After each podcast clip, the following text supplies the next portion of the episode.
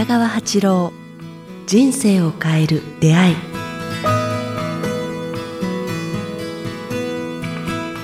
こんにちは、早川洋平です。北川八郎人生を変える出会い。今日は第18回をお届けします。北川先生よろしくお願いします。よろしくお願いします。と、リリーさん聞いてますかあアフリカ。そうですねもう一度。うんお元気になってると。うん元気で頑張ってください。光送ります。さあ、今日はですね、まあ普段もこう台本のないこの収録なんですけど、今日はね、どんなお話しましょうかね、先生。その、この間、あの、見たフォトグラフというんですか、写真集というんですかね。あの、素晴らしかったと思うんですね。あ、そうですね、先生紹介されてましたね。えこれ紹介しましょう。えー、いいですか？タイトルで言っても。えー Before They Pass Away。彼らがいなくなる前にという写真集なんですけど、これは先生。えすごい偶然見つけたんですけど、ねはい本屋で。うんなんかネイティブ、ネイティブな人たちっていうか、はい。時間に追われない人たちが世界中にまだ生きてるんだなっていう、ちょっと私にとっては衝撃でしたね。それはいわゆるそういう、えっ、と、なんて表現したらいいかな、あの、〇〇族みたいな方々ってことですよねまるまる民族みたいな。民族みたいなわずか少数ですね。少数民族の方それもですよね。何十人とか、何百人単位ぐらいの人たちで、うん。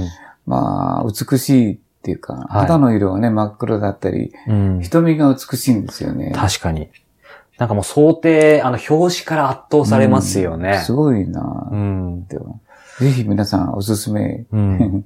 なんでしょうね。でも、僕も実際先生からお勧めいただいてすぐ買ったんですよ。な、前、第一に感じるのは何、何を感じました？僕はね、この人たちにとってアポイントとか、や、あの、約束っていうのがない。うんああ。何時何分にはい。誰に会ってとか、それからもう一つはお金を稼がないといけないっていうのがない。学校に行かないといけない。出出世とかお金持ちとか、所有を、所有を目指してないんですね。こう金金銭とかう、ん地位とか名とか。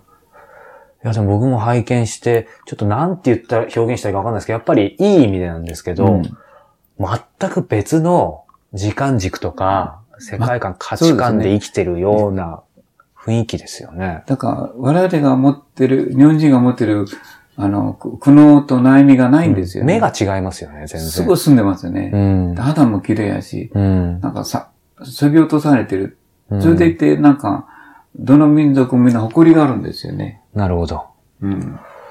誇りがある。うん。すごいプライプライドって言わなくて、プライドじゃないね、矜持というか、うん。誇りがありますよ。凛としてるんですよね。うん。なんかすごい衝撃受けましたね。すごくいいなうんぁ、と思って。いや、でもね、こう、そういう感想って意味では、ちょっとその写真そのものから若干ずれるかもしれないんですけど、あの、僕はやっぱり、どうしても仕事柄なのかわかんないですけど、そういう写真、その少数民族の方のそういう表情を撮れた、うん。フォトグラファーの人、すごい有名な方らしいんですけど、そこがすごいなって思うんですけど、やっぱ信頼関係とかないと撮れないですよね。取れない方みたいですね。もう、うんもう全然ダメだと思うときになんか嵐になって共同で作業したときになんか向こうが信用してくれたとか、金とか物とかカメラでは全然相手にしてくれなくて、うんあ人間を、人間を見てくるっていうかね。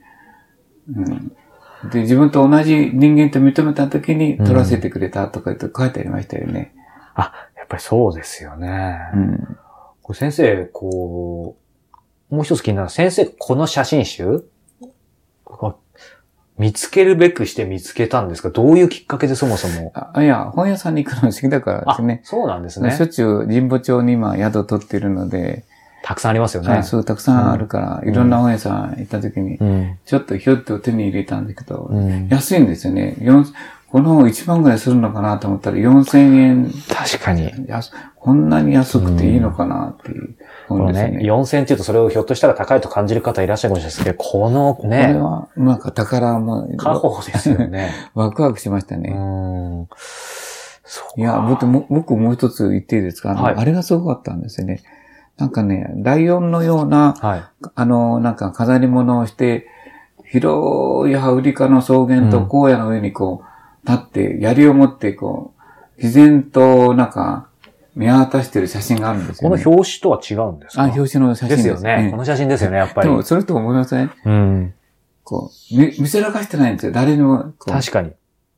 誰も褒めてくれる人いないんですよ。俺がすごいととか言っても誰もね、うん褒めてくれない。暴走族だと、はい。見学者がいないと、ほら、暴走しても楽しくないじゃないですか。見せないとね。うんですもんね。アメリカのなんか本で読んだんですけど、はい悪いことして警官と戦うとき、警官を懲らしめることが面白いとかいうような、はこう、相手がいるじゃないですか。うん。人間っていうか。でも、何にも言えないんですよね。こんな格好しても誰も褒めてくれない。ライオンが褒めてくれるわけじゃないし、鳥が褒めてくれるわけじゃないし、に。うん。でも、草原の丘の上に立って眺めてる立ち姿が、うん。ものすごく美しいんですようん。ね。うん。立ち方が美しい。腰腰が定まってたりね。はい。あの、なんとかなくて、ちょっと体に斜めになって、こう3人ぐらいの男の人たちが遠くを眺めてる姿が、うん。体が細くてね、筋肉質でうん。若くて、なんか遠くを眺めてる姿が凛としてうて、ん。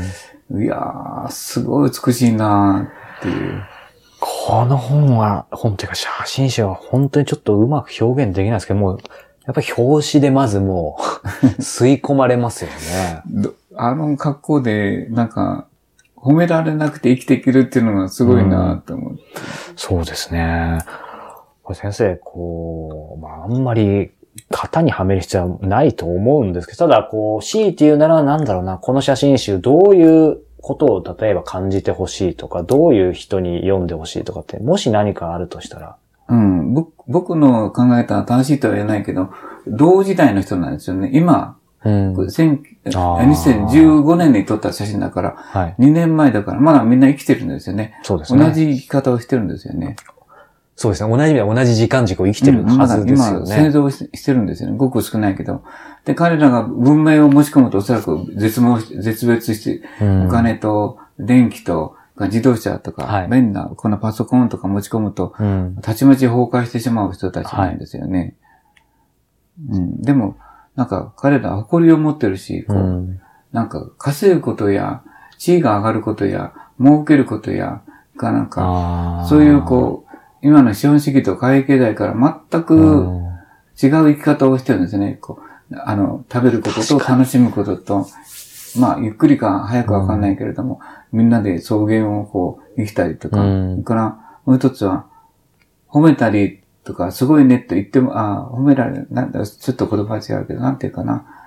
人人々から褒め、あ周りの人から褒められることを求めてなくて、うんただ自分を飾って、大自然の中で、あなんか、あの、ライオンと張り合ってるような感じの、なんか写真で、うんなんか、人から褒められることを求めてないよね。うんなんか、いろんな格好がするんですよね。なんか、そのデザインもすごいと思うし、よくこんなデザイン思いつくなっていうか、でもなんか、そうですね。実際今お話がかって写真集の内容を見思い出したりすると、先生がこう、ね、前回、前々回だったり、そのまあ、良かったこととか、ポジティブな思考なんかもありましたけど、まあ、それとはまたちょっとアプローチは違いまちょっとすけど、違いますね。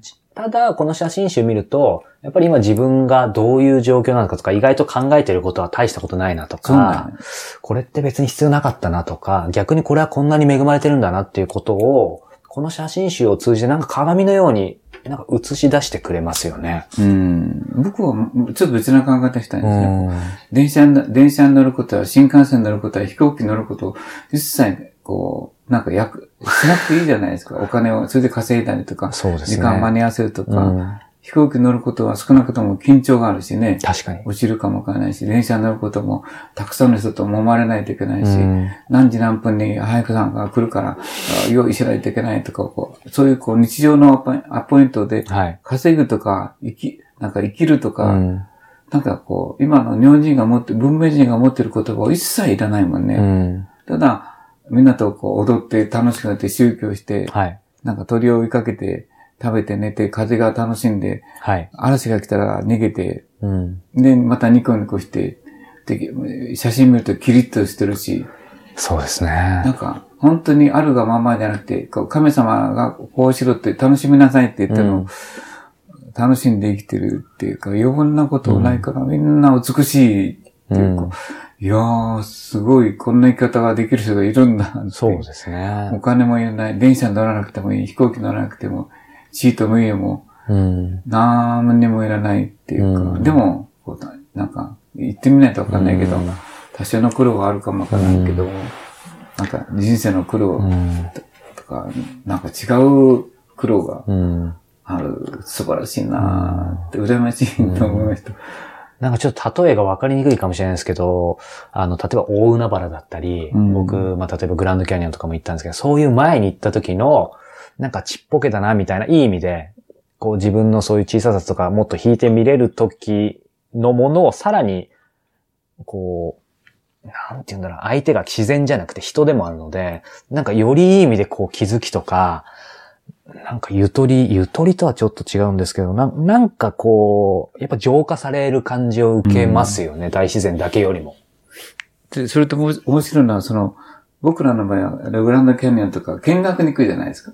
でも、この人たちそこでこう、生きて楽しんで息を吸って、なんか、うん、確かに。そこで住んで、その人生を送るっていうのが、すごい、できてるのがすごいなっていう。まあ、ちょっとこの本の褒めすぎたけど。そうですね。はい。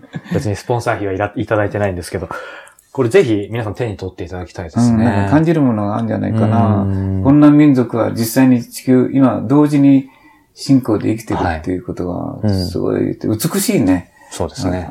目が、すごい澄んでるうし、ん。凛としてるし。はい。この Before They Pass Away 彼らがいなくなる前にぜひ皆さん書店で手に取ってみていただきたいんですけど、先生でもいいですね。今日こう、あまりテーマ決めずにさりげなく本の話になってましたけど、はいはいなんか今後ね、先生本も映画もよく見られるので、そうですね。機会があればえ映画と本が大好きですね。